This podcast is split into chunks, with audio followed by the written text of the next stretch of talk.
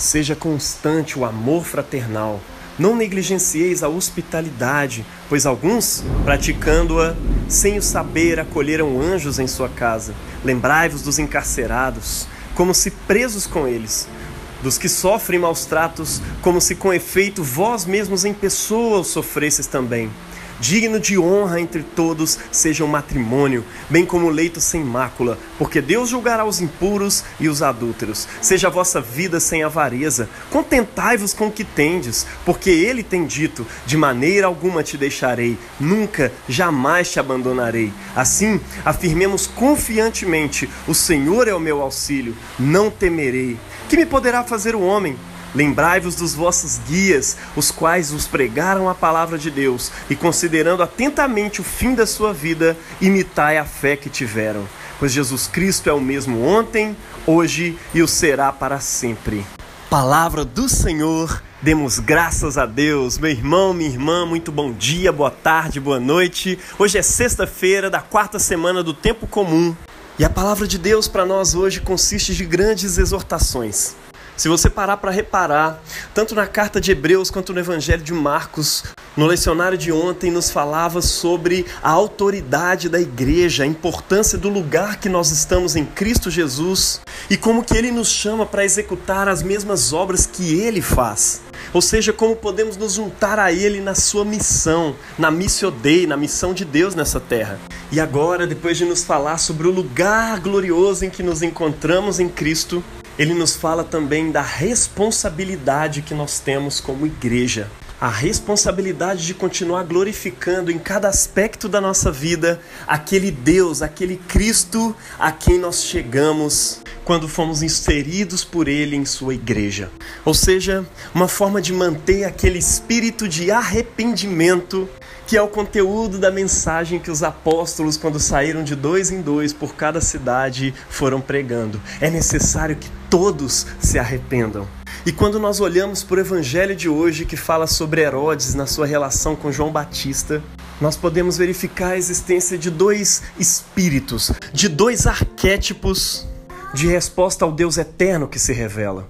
Um espírito de arrependimento, como aquele anunciado pelos apóstolos, imitando ao Senhor Jesus em sua missão, e um espírito covarde, o espírito de Herodes. O primeiro deles responde e corresponde à palavra de Deus, concordando que ela é verdadeira e, portanto, se arrependendo, procurando conformar todas as áreas de sua vida a essa palavra revelada, e o segundo, negligenciando essa palavra. E é interessante a forma de Herodes negligenciar, porque muitas vezes ela se encaixa com a nossa forma de negligenciar essa palavra. Ele tentava fazer isso de modo educado, sem arrumar problema com o profeta, porque afinal de contas ele reconhecia que João Batista era um profeta de Deus. Mas o grande problema é que, como profeta de Deus, João Batista conclamava Assim como os apóstolos, quando saíram de dois em dois, que todas as pessoas precisavam se arrepender diante do fato de que o reino de Deus estava mais próximo do que nunca. O grande problema para Herodes é a radicalidade do reino, porque quando o reino chega, é Jesus que reina. Acabou o nosso reinado. O problema é que ele era rei e ele estava acostumado a ter todas as suas vontades satisfeitas. Quantos de nós não somos assim, não é verdade? Não somos reis como Herodes, mas temos o rei na barriga. Muitos de nós somos até pobres, e como forma de compensar essa pobreza, a gente acha que tem o direito de realizar todos os desejos que nós temos. Seja no sentido de dar o troco no mundo quando ferem os nossos direitos, seja no sentido de não negar a nós mesmos diante de prazeres que são claramente pecaminosos, perniciosos, que destroem a nossa alma. Agimos com a sensação de que Deus vai ter que nos entender. Alguns depois disso até pedem aquele perdão medíocre, mas a verdade é que o arrependimento diante da mensagem de Deus ainda não tocou nosso coração. Nós ainda temos um Senhor que se chama pelo nosso próprio nome. Herodes era assim.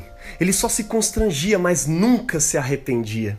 Ele chega a prender João Batista porque ele ofende a sua honra, chamando ele e a sua mulher de adúlteros. Ao mesmo tempo, ele tenta proteger João Batista da sua mulher, que se sentia profundamente ofendida com as suas palavras.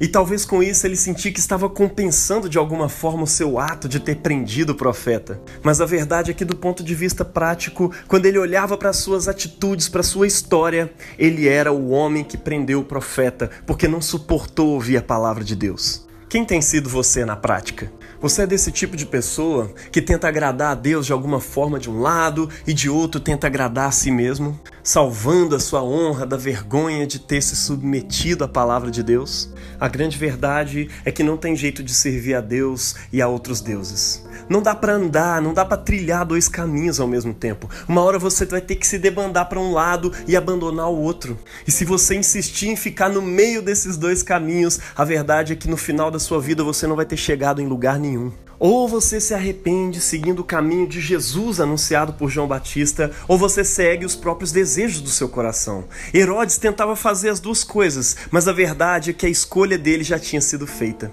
Ele só não queria admitir. A cabeça de João Batista já estava cortada já há muito tempo no seu coração. O pecado de assassinato de um inocente procede facilmente do coração de um homem adúltero. Tudo o que ele faz é em prol de satisfazer o seu coração. A consciência às vezes até gritava dentro dele, mas os seus ouvidos espirituais estavam tapados. Você já sentiu isso? Que aquela sua decisão já foi tomada dentro do seu coração e você, como um grande covarde, de repente nem fala mais com Deus a respeito do assunto porque você não quer ser convencido do contrário. Assim é o coração daquele que não se arrependeu. Segue a Jesus, mas segue quando convém. Mas quando seus mandamentos confrontam alguma coisa que você considera mais estimada, algum valor, você abandona o barco. Ou quando os mandamentos de Jesus confrontam o seu prazer, o seu orgulho, o seu direito à defesa, o seu direito de gritar, o seu direito de reagir de modo mais enérgico, aí você vai lá e nega Jesus. Porque na verdade você não se arrependeu no sentido proposto por Cristo. Arrepender é se arrepender disso que você tem sido. Jesus não é o Senhor nem o seu Salvador. Na verdade você busca refúgio em outras coisas, na satisfação das suas vontades, dos seus caprichos. Na verdade você tem outro Senhor ou outros senhores. Herodes, por fim, depois da dança da filha de Herodias, seguindo seu coração, servo dos seus prazeres, ele promete a ela qualquer coisa que ela quisesse. Ele fala que até metade do reino ele daria para ela. E ali Satanás já tinha vencido no coração dele. A menina não sabia nem o que pedir. Ela vai pedir conselho para sua mãe, que com o coração completamente ressentido diante da palavra de Deus, nem quer olhar para o fato de Herodes ter prometido até metade do reino se ela quisesse. Ela fala assim: Eu quero a cabeça de João Batista num prato. A menina então chega para Herodes, seguindo o conselho de sua mãe. E Herodes, covarde que era, ele manda trazer a cabeça de João Batista, mesmo constrangido com aquela situação. E do que adianta esse constrangimento no final das contas, se na prática o que você vai fazer é trair essa palavra, é mandar matar o profeta, é calar a voz que te confronta todos os dias? Meu irmão, quantas vezes não somos nós que estamos negando os nossos princípios? Às vezes até esforçando para isso, para poder de alguma forma agradar as pessoas em volta de nós. No fundo, no fundo, essa lealdade aos outros, que parece negar a si mesmo, né? Na prática, isso é pura autossatisfação. É a sua forma de ser bem aceito, de ser bem recebido, reconhecido pelo mundo, pelos outros. No fundo, o que você quer é servir você mesmo, como sempre faz. Mas a palavra de Deus para nós hoje é: arrependa-se. Enquanto é tempo, se arrependa. Larga mão desse espírito de Herodes e se entregue ao caminho de Jesus, porque o que ele tem para você não é o Monte Horeb, nem as palavras de Moisés, nem a tempestade do deserto, nem o templo, nem o tabernáculo, mas é a verdadeira Nova Jerusalém celestial, a cidade do grande rei, a companhia de todos os santos vivos e mortos, do passado e do presente, que juntamente conosco guerreiam um bom combate da fé. Tenha em grande estima os seus líderes, os seus pastores, que pregaram e pregam a palavra de Deus para você. Considere a vida deles, imite a sua fé. Não aprisione os profetas, mas seja você aquele que se lembra dos encarcerados, como se você mesmo estivesse encarcerado com eles. Lembre-se dos seus irmãos torturados e perseguidos por causa do Evangelho, como se você mesmo estivesse perseguido com eles. Torne-se um com seus irmãos perseguidos por causa da verdade. Abandone esse ranço de Herodes que não te deixa assumir uma posição do lado da igreja, da justiça, da verdade de Deus. Pare de tentar agradar você mesmo e os seus amigos para que você seja estimado com eles e não seja preso por causa da verdade.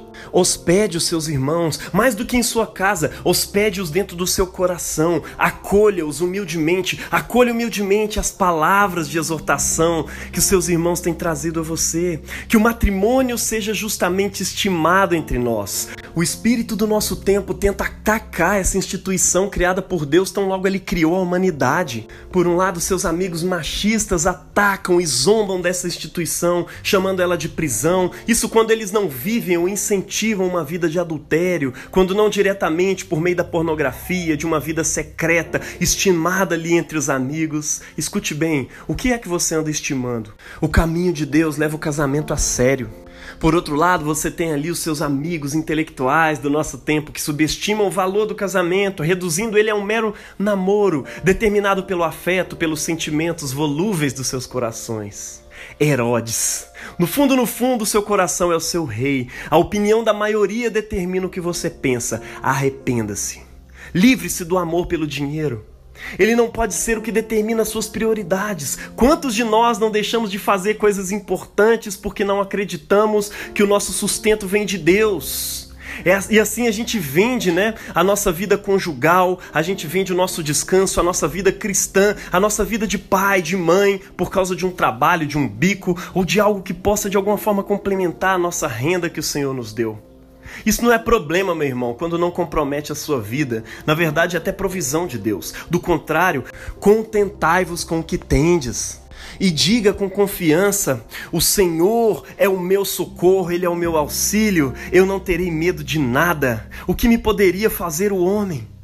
Meu irmão, Jesus Cristo continua sendo o mesmo ontem, hoje e o será eternamente. Acreditar num Deus assim, num valor assim, é totalmente contracultural no mundo volúvel que a gente vive. Sejamos nós essa contracultura. No casamento, na relação com dinheiro, na imitação da fé dos apóstolos e dos nossos líderes que Deus tem colocado sobre nós. E que Deus abençoe você nessa difícil, porém honrosa prática. Em nome do Pai e do Filho e do Espírito Santo. Amém.